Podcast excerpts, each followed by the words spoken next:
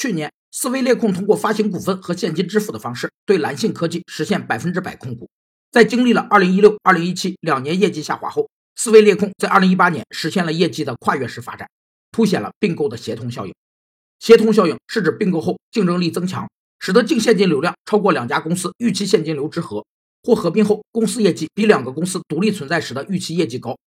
取得协同效应有三个来源：一是节约资本支出，这取决于公司资本项目的类型和重复的程度；二是强化收入，通常协同效应不考虑收入的强化，因为合并后的企业要销售增量产品，至少要花数年时间，实现可能性较低；三是节约成本，这是最常见的来源。在很大程度上依靠消除重叠。由于学习曲线的存在，成本节约一般呈持续状态，受益期限超过二至三年。